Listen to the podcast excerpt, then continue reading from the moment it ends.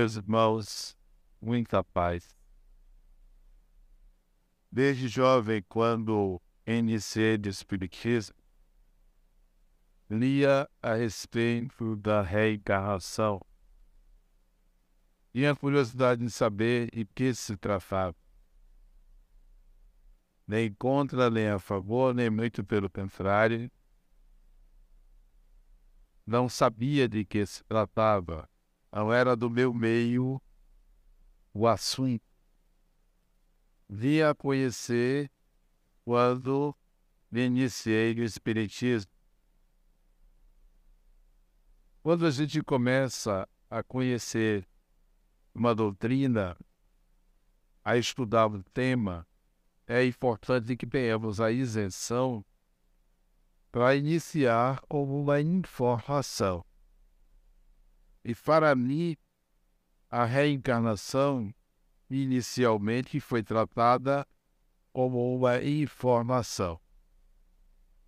entendia que, para o Espiritismo, o ser humano é espírito, o ser humano passa a usar um corpo físico, esse corpo físico vem um dia a morrer, desencarna-se, portanto, e depois de um certo tempo inicia uma nova vida no novo corpo. Isto era reencarnação. Eu entendia de que se tratava. Restava agora, então, avaliar se isso era possível, se isso era verdade e como é que isso se dava. E no início dos anos 80, eu comecei a estudar reencarnação, a me dedicar ao estudo. Tanto é que na década seguinte, eu publiquei um livro com o título Reencarnação Processo Educativo. Porque entendi, passei a entender que havia uma, um conceito ou uma ideia sobre reencarnação como se fosse um processo de pagamento de dívida, de punição. E estudando, percebi que a ideia não era aquela, não era esta. Mas comecei a estudar reencarnação. Não aceitava muito bem a ideia de que eu tinha vivido em outra vida e que eu reencarnei e estou aqui nessa vida. Isso não era compreensível para mim, como não é para a maioria das pessoas. Comecei a perceber então que o meu equívoco não era sobre reencarnação, era sobre o conceito de eu. De fato, eu não reencarnei em outra vida, estou agora reencarnado não é o mesmo eu.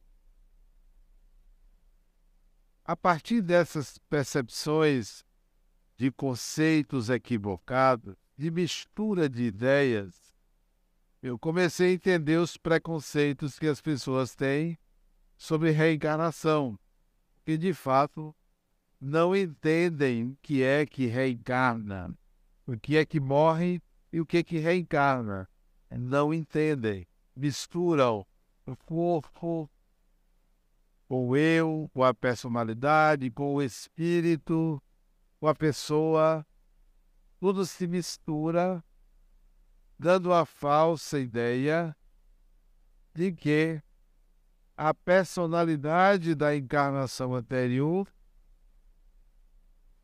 é a personalidade da encarnação atual que o eu da encarnação anterior é o mesmo eu da encarnação atual. Então eu comecei a ver que havia muitos equívocos. Precisava discutir melhor a reencarnação. li vários livros. E um livro me chamou a atenção, porque se tratava do estudo de um caso de reencarnação. Um caso muito interessante, impressionante para mim, completo, no conhecimento. E um indivíduo numa encarnação e desse mesmo indivíduo em outra encarnação. A comparação de personalidade, a comparação dos corpos, do corpo físico. Esse caso me chamou bastante atenção. O caso está documentado num livro chamado Reencarnação no Brasil e um pesquisador de nome Hernani Guimarães Andrade, já falecido. Nesse livro ele cita o caso de um garoto de quatro anos de idade, nascido numa família de classe média, uma criança absolutamente normal, sem nenhum sintoma patológico, sem nenhuma característica diferenciada, sem nenhum estigma. Esse garoto, aos quatro anos de idade, dia seguinte ao aniversário dele, chega para a mãe, estava no sofá os dois sentados assistindo ao filme na televisão, e ele chega para a mãe e diz assim: Mãe, eu fui preto velho curador. Eu fui preto velho curador. E o menino branco. Sem nenhum contato com a cultura africana, sem estar assistindo a nenhum filme a respeito, sem ter nenhuma conversa em casa sobre isso, e ele disse: Mãe, eu fui um preto velho curador. Eu me chamava Manuel Jeromo. Disse o nome dele e a mãe ficou muito espantada com isso. E o garoto continuou. Mesmo a mãe tentando direcionar a conversa para outros assuntos, o garoto continuou naquele dia, no dia seguinte, em outros dias, contando a história da encarnação anterior, cujos hábitos, cultura, nada tinha a ver, nenhuma semelhança com a personalidade atual. Nenhuma semelhança. Duas pessoas diferentes. Então, a reencarnação não é você em outra vida e você nesta vida, porque são personalidades diferentes. Por que, que esse caso serve de referência? Porque o garoto dá detalhes da vida anterior. Mais do que isso. Ele tinha um irmão, ele era caçula, um irmão mais velho, adolescente, que tomou a queda e partiu o supercílio. E o menino, naquela idade, prescreve para a mãe o uso de uma raiz para cicatrizar o ferimento do irmão e, mais do que isso, coloca a mão no lugar ferido, que logo cicatriza, não imediatamente, mas cicatriza num tempo recorde. E passa a prescrever ervas, folhas, raízes para os vizinhos, para a vizinhança, que logo toma conhecimento, e o menino dizia que fora um preto velho furador. A tendência a curar preservou-se a tendência a curar. O conhecimento a respeito de curas a respeito do uso de ervas, de raízes, de folhas, permaneceu. A família não era espírita. Não havia qualquer interesse em divulgação sobre reencarnação, de afirmação do tema. A mãe preservava a criança de exposições públicas. O fato é que, alguns meses depois, com a ajuda desse pesquisador, levou-se a criança à cidade onde a criança disse que tinha vivido como um preto velho curador. A cidade distava seis quilômetros da que ele morava. O garoto morava em Franca, São Paulo. E ele disse que viveu numa cidadezinha chamada Miramontes, 6 quilômetros. E resolveram levá-lo à cidade de Miramontes. Quando se aproximou ao bairro, houve um contato com a pessoa que ele disse que tinha sido o irmão dele. Essa pessoa foi localizada, de fato existia, e ele foi levado à casa onde ele disse que viveu, na rua onde ele disse que morou. E ele foi reconhecendo e reconheceu a casa antes de chegar à casa onde ele viveu. Mas o mais impressionante é que saltaram do automóvel com o garoto e se aproximaram de um barraco, porque o irmão morava no barraco o irmão já com mais de 90 anos. Quando bateram na porta do barraco e surgiu um preto velho, um senhor, o garoto disse assim: Oi, mano. E entrou na casa. Oi, mano. Ele reconheceu o irmão, o senhor. Entrou no barraco e disse ao irmão: Eu vim buscar minha santa. Você não vai mais ganhar dinheiro com ela.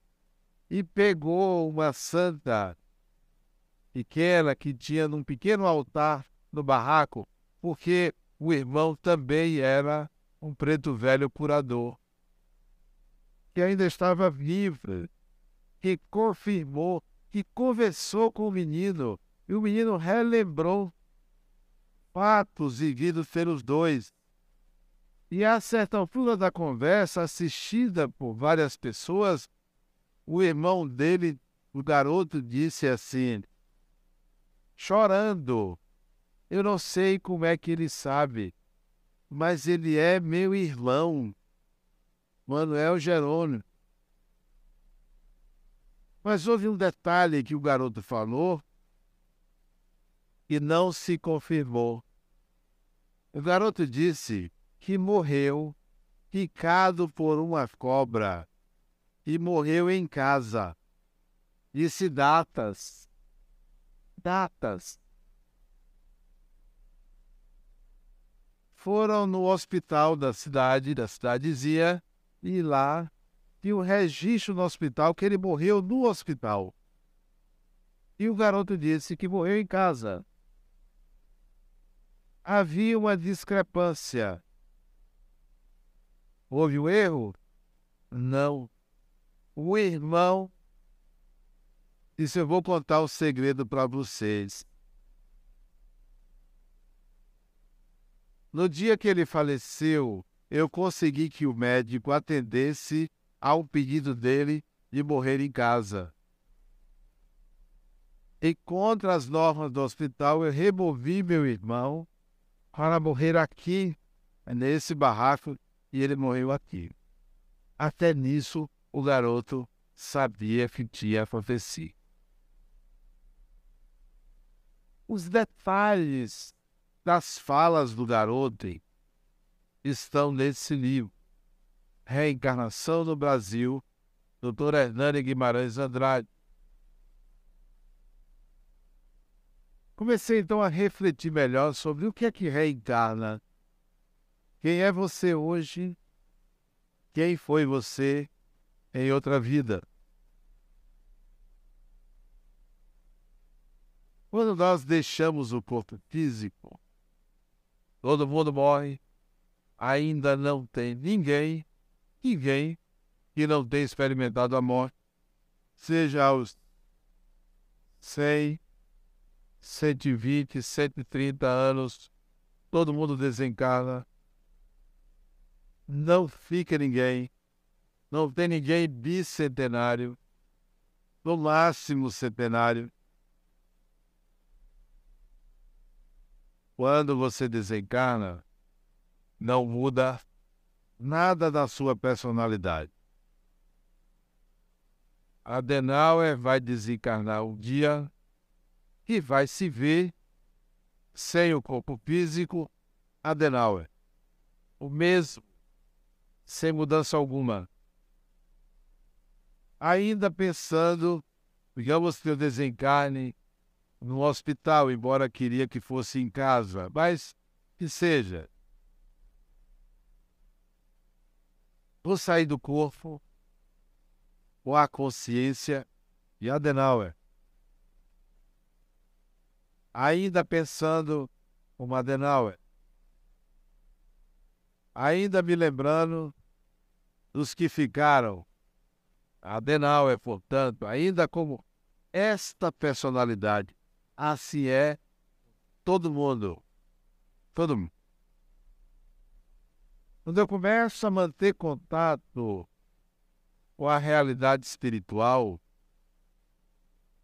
digamos que eu encontre meu pai, Digamos que eu encontre minha mãe, meu irmão que recentemente desencarnou, alguns amigos que eu espero que desencarnem antes de mim. É bom você querer que seus amigos desencarnem de você porque você os encontra.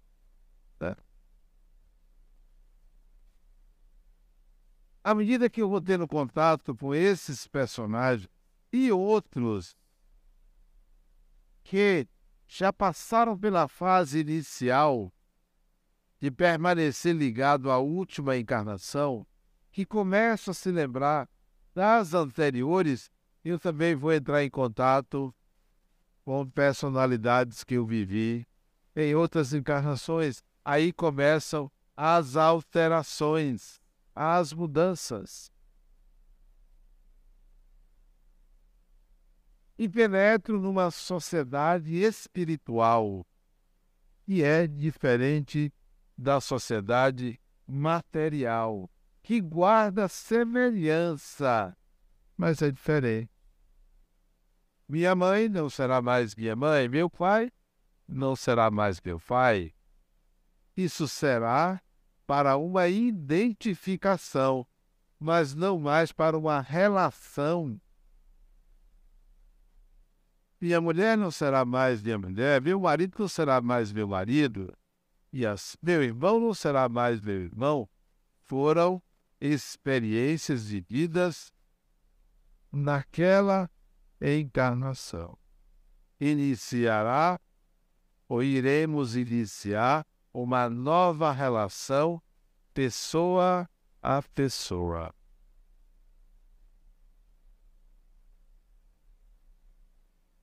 Passa um tempo, um dia, um ano, dez anos, cem anos, chega o momento de retornar a uma nova experiência.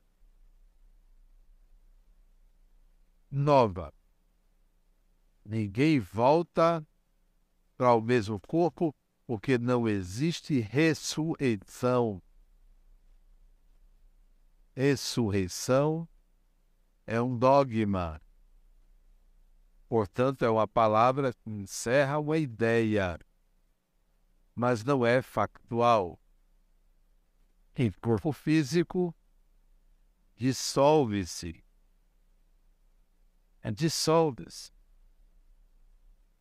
Fazendo um parênteses, quarta-feira à noite, meu neto, eu ia deitar, dez horas da noite, ele estava em minha casa com meu filho. Meu filho entra no quarto, me viu ainda acordado, já estava com a luz apagada, eu gosto de dormir cedo. Meu pai, só você para resolver isso. E meu neto entra atrás dele, quase chorando. Isso o que foi? Aí meu filho disse, fale, Theo. Aí Theo disse, vovô, triste, quase chorando. Quando eu for para o cemitério, vai demorar de eu voltar? Assim mesmo. Quando eu for para o cemitério, vai demorar de eu voltar? Mas, mas por que você está pensando nisso? Vovô, quando eu for para o cemitério e morrer, vai demorar de eu voltar? Quase chorando. Eu disse, Theo, você vai demorar de morrer. Você só tem quatro anos. Você vai morrer de velho. Muito mais velho do que seu avô. Não tem que se preocupar com isso. Vovô vai demorar. E ele começou a chorar. Vai demorar. Mas por que você está preocupado? Se vai demorar. Porque eu vou sentir saudade de meu pai. Ele disse. Porque eu vou sentir saudade de meu pai. E começou a chorar. Eu disse, Theo, você vai voltar logo. Não se preocupe, você vai voltar logo.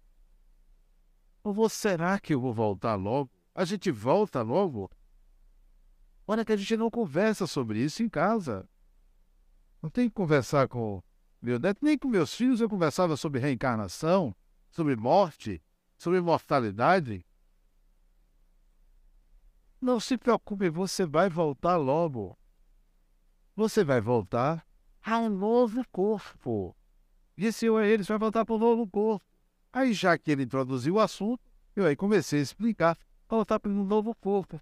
Mas para um novo corpo. Outro corpo. Se claro, quando esse corpo morre, vai ser enterrado no cemitério. Não é você que é enterrado. É o seu corpo, esse corpo. Ele vira esqueleto, é, vira esqueleto. Você vai voltar. Vai reencontrar seu pai. Olha o que ele disse, chorando, tudo isso já chorando. Meu avô e meus pais, meus outros pais. Seus outros pais somos nós. Nós voltamos, ora como pai, ora como irmão, Aí ele disse: Mas eu vou sentir saudades de meu pai. O pai dele cho também chorando, né? Diante dessa fala dele, eu aí botei ele, deitei com ele e ele foi se acalmando e dormiu. Isso foi quarta-feira à noite. Já traz a consciência da reencarnação. Não é a primeira vez que ele lida com isso, ele fala sobre isso. E teve outros episódios dele me perguntar, me perguntar ao pai. Me lembrei desse episódio de uma criança também de quatro anos já revelar traços de lembranças de vidas passadas. Traço.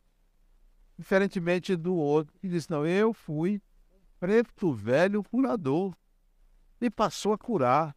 E se lembrava de datas, nomes e detalhes cujos registros não confirmavam. E se fosse, se ele captasse que estava escrito no hospital, ele dizer que morreu no hospital.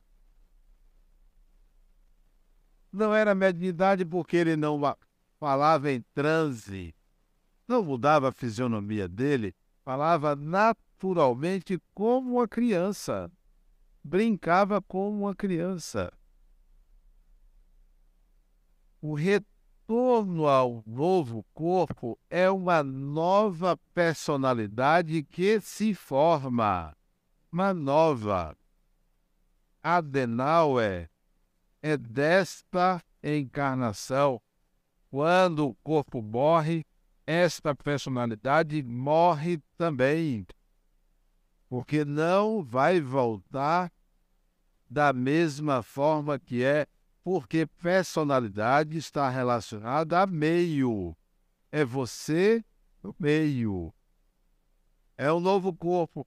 Mesmo que você renasça parecido, filho do mesmo pai, da mesma mãe. Porque tem casos que o espírito vem, reencarna, desencarna a criança, a mãe ainda tem idade fértil, reencarna e volta o mesmo espírito, muito parecido fisicamente com o corpo anterior. É o mesmo espírito, mas uma outra personalidade. Por que uma outra personalidade? porque vem num momento diferente, porque nasce em circunstância diferente, porque a mãe já tem a experiência de ter tido trauma da desencarnação do filho anterior, vai educar esse com esse trauma, portanto, uma nova personalidade, sempre uma nova personalidade. Daí, você procurar semelhanças e pode encontrar muitas diferenças. Tem um caso na minha família de um irmão meu que desencarnou, ele reencarnou, é meu sobrinho, meu sobrinho. Vocês pegaram a foto dos dois, se parecem muito. Nós vamos dizer, mas é sobrinho. Só que o detalhe é um sobrinho adotivo vem de outra mãe. Mas a semelhança de fotografias é incrível. Tem mais ainda.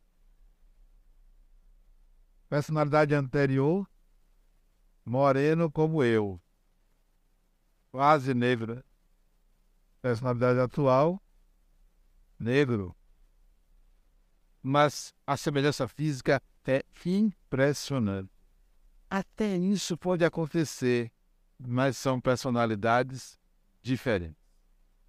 O traço que eu noto dos dois, não sei se isso é traço, certas tendências do meu irmão, ele conservou. E é isso que a gente tem que vendo, filho. Quando você reencarna, você traz suas tendências. Não traz a memória de datas, nomes, traz as tendências. Mesma tendência. Eu noto. Eu até conversei com ele do dia, rapaz, você não mudou, porque ele já sabe. Eu disse, ele tem 30 anos hoje. Ele já sabe quem foi. Eu disse a ele que quando ele fizer, tivesse uma certa idade, eu ia contar ele quem ele foi. Contei para ele. Você continua o mesmo, rapaz? Aí ele fala, meu tio, eu era assim mesmo. Mesma coisa mesma coisa, você não mudou. Você precisa mudar isso, rapaz. Eu nem vou dizer o que é, porque ele pode estar assistindo e vai envergonhar ele. A gente traz essas tendências. Você pensa que você deve mudar comportamento, você deve mudar tendências. Porque comportamentos são causados por tendências, não por atos cognitivos mas pelas tendências do espírito. O que reencarna são as nossas tendências. Aí você pega seu filho, que é um espírito reencarnado, que você não sabe qual o tipo de relação que você teve na encarnação passada, você educa da melhor maneira possível. Volta na escola. Dá amor. Quando chega na adolescência, você vai ver quem é aquele espírito. Porque é na adolescência que as tendências aparecem de uma forma mais intensa. E você vai ver que a educação que você deve, deu, o que a escola ensinou, o que a sociedade ensinou, não conseguem mudar as tendências. Porque as tendências são soberanas. Para mudar uma tendência é um processo repetitivo. Não é um conselho que muda uma tendência, não é uma escola que muda uma tendência, é uma decisão da alma, é um processo. A aprendizagem não é leitura, embora seja importante, não é uma palestra que você agora eu vou mudar. Mudar é experimentar. Mudar é renunciar. Mudar é integrar. É um processo. Então, olhe para as suas tendências. Não pergunte quem você foi no passado. Não precisa perguntar quem eu fui. Olhe as suas tendências do presente que elas se conservam. Muda um pouquinho. Muda um pouco. Elas se conservam, as tendências.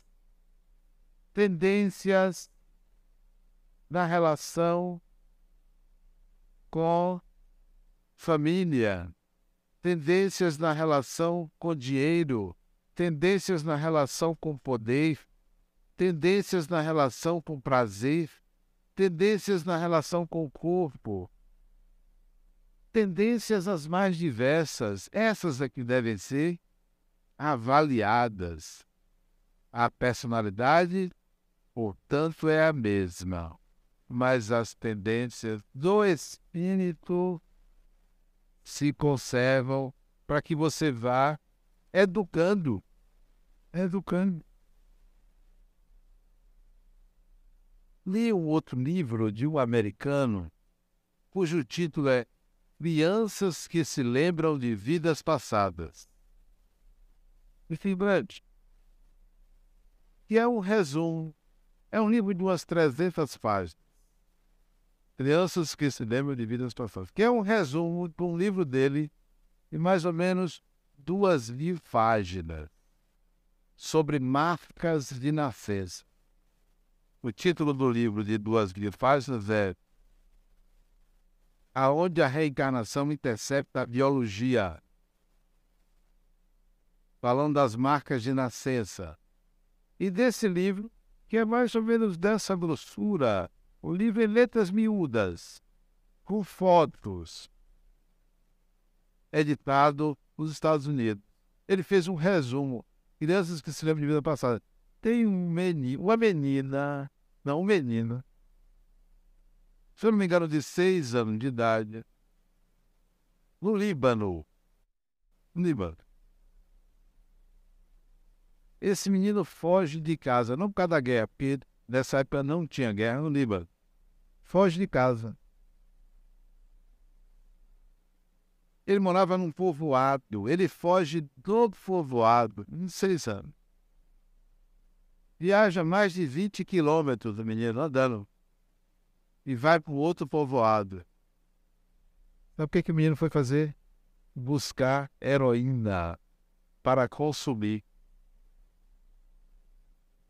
Que não existia no povoado dele. Ele foi atrás. Viciado. Desencarnou, viciado. A tendência ao prazer e a ausência do limite que a droga provoca, venho com ele. foi atrás.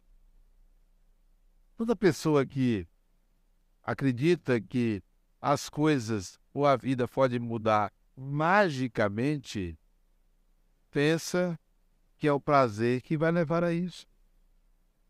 As mudanças na vida requerem renúncia, sacrifício, não sofrimento, sacrifício. Escolhas. E não magicamente.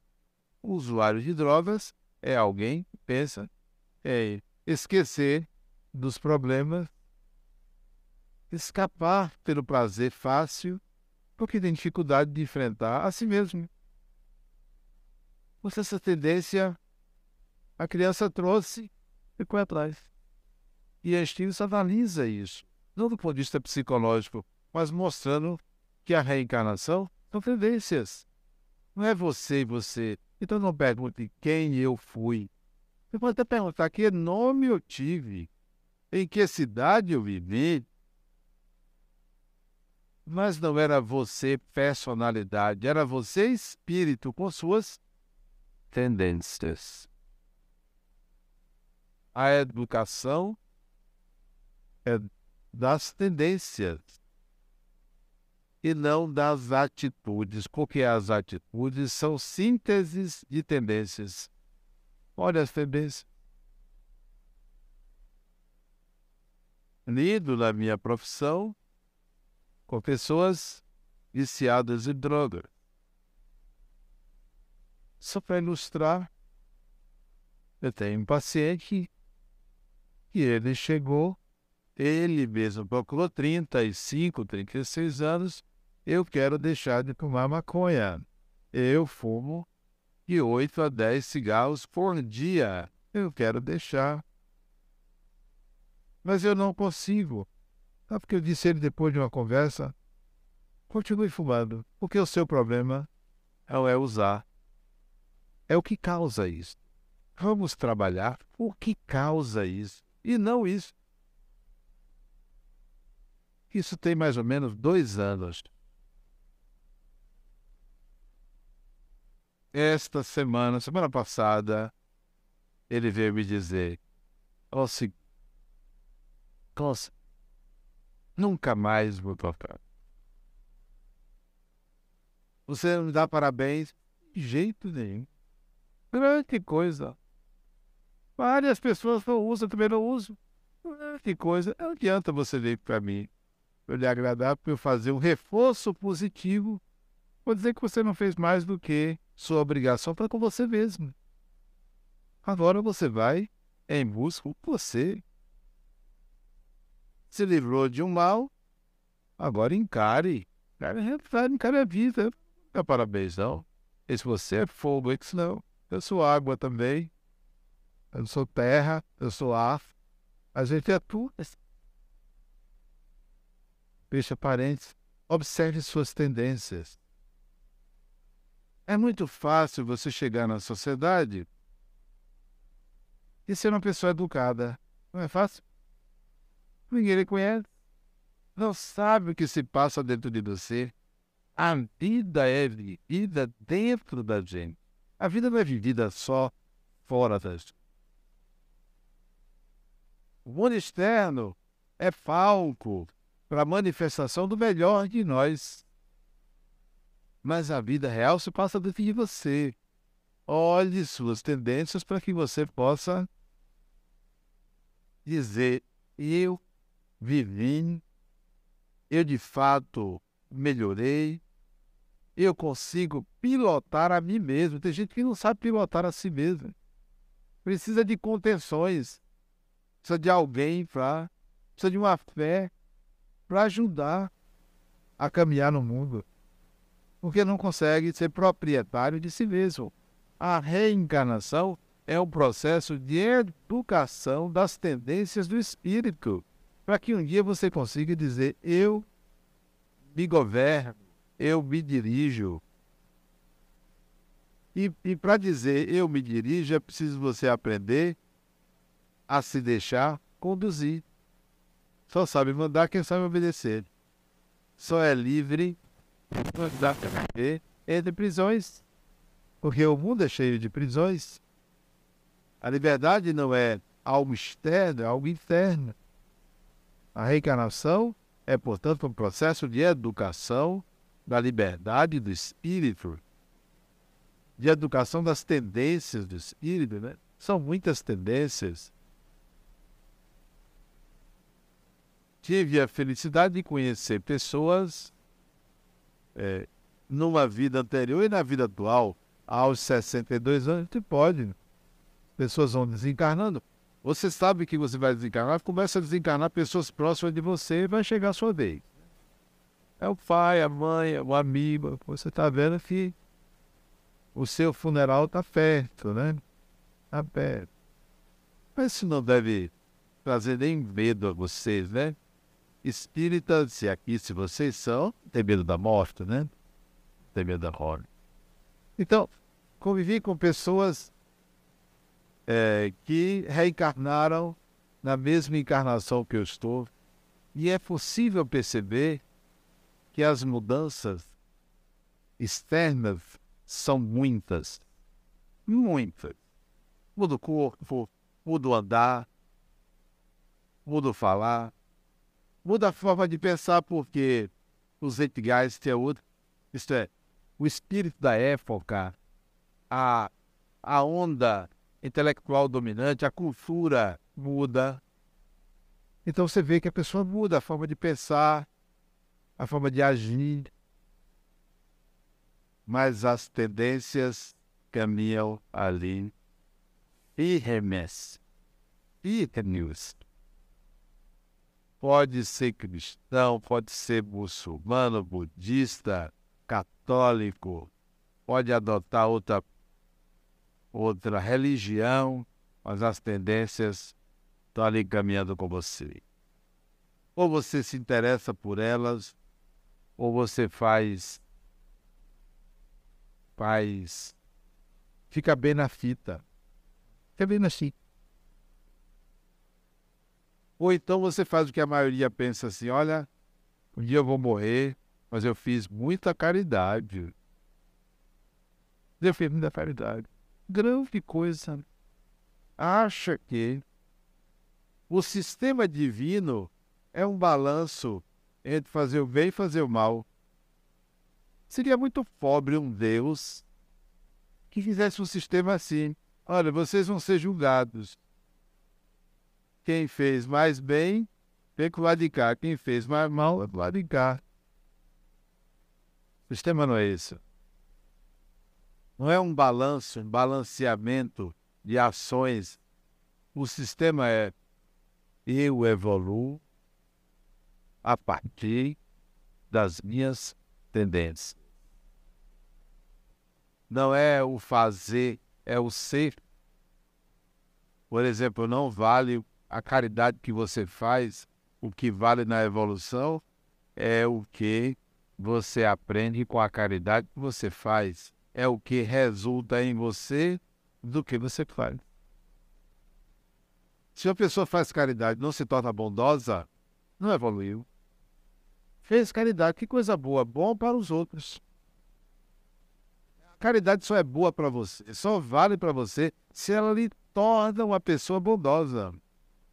O bem que você faz externamente pertence ao outro. O bem que eu fizer a você pertence a você não pertence a mim. A caridade que eu fizer pertence a outro. Pertence ao outro. A obra que eu construí pertence à sociedade. O que me pertence é o que ela provoca em mim. Não é o que ela faz na sociedade. Ela é boa para a sociedade. Se eu ajudo uma pessoa, eu estou fazendo bem a ela. A mim é o que isso provoca em mim, e não o ato de ter feito não sei se vocês estão me compreendendo. Nossas tendências é que precisam ser percebidas. A evolução do espírito é um processo de integração de competências, habilidades, capacidades, valores pessoais. A evolução não é o que eu faço para os outros ou para a sociedade. É o que isso promove em mim. Se o que eu faço fundo a escola, isso me torna vaidoso? Olha o que, que eu estou fazendo comigo. Qual é o valor que isso tem? Tem valor. O valor da vaidade me torna mais vaidoso. Isso é bom para a sociedade? É bom para a sociedade, mas para mim não está sendo bom. Se o que eu faço me torna mais egoísta, não tem valor para mim. Pode valer para alguém, não tem valor para mim. Então, verifique para onde suas tendências estão lhe levando. O que, que as suas tendências estão proporcionando a você? Que bem ela lhe traz? Bem quer dizer o que, que você integra à sua personalidade atual. E não pense que que proporciona a personalidade, personalidade atual vai para a próxima encarnação. Só se isso for levado à essência do seu ser, se aquilo lhe tornar e não por um ato, e não por um momento, e não por uma experiência, mas pelo que resulta ao ser que você é. Reencarnamos para aprender. Não estamos aqui para pagar nada, não tem ninguém pagando nada, porque Deus não é banqueiro. Estamos aqui para crescer, para aprender, para lidar com quem somos, com as nossas tendências. Não estamos aqui para diminuir dívidas. Agora você lida com o seu passado. Todo mundo lida com o passado. Nós somos produto do nosso passado e do presente. Todos reencarnamos a crença não é suficiente. A consciência é que nos leva a entender o que, para que estamos aqui. A consciência de que eu tenho tendências, de que eu reencarnei, é que vai me levar a mudar. Ora, se eu sei que eu vou voltar aqui, se eu sei que eu tenho tendências e vou voltar aqui, eu vou construir o melhor ambiente possível para herdar um novo ambiente agradável. Se eu renasço e sou abandonado por pai ou por mãe, aí se reflete uma dificuldade de constituir família, uma tendência. O sintoma aparece. Não é um pagamento, não é um karma negativo, é, na realidade, resultante de uma dificuldade pessoal. E assim sucessivamente. Vamos interpretar os eventos externos como resultantes, de fato, de quem nós somos, o espírito que somos. Muita paz.